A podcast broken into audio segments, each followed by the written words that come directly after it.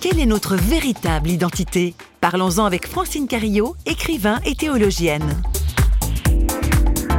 Il y a cette question que le Christ pose et qui est centrale dans l'évangile, c'est qui dites-vous que je suis?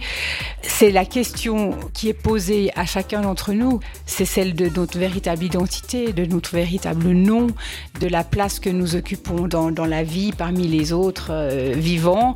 C'est cette question fondamentale de qui je suis, qu'est-ce que j'ai à faire dans ce monde, euh, qui est quand même une question que tout le monde porte. Je crois que vraiment là, on est au cœur de la, de la vie à laquelle le Christ nous appelle une vie qui doit, si possible, ne pas subir ce qui, ce qui se présente, mais agir et être où nous avons à devenir les sujets de notre existence et non pas simplement des marionnettes qu'on balade à droite et à gauche.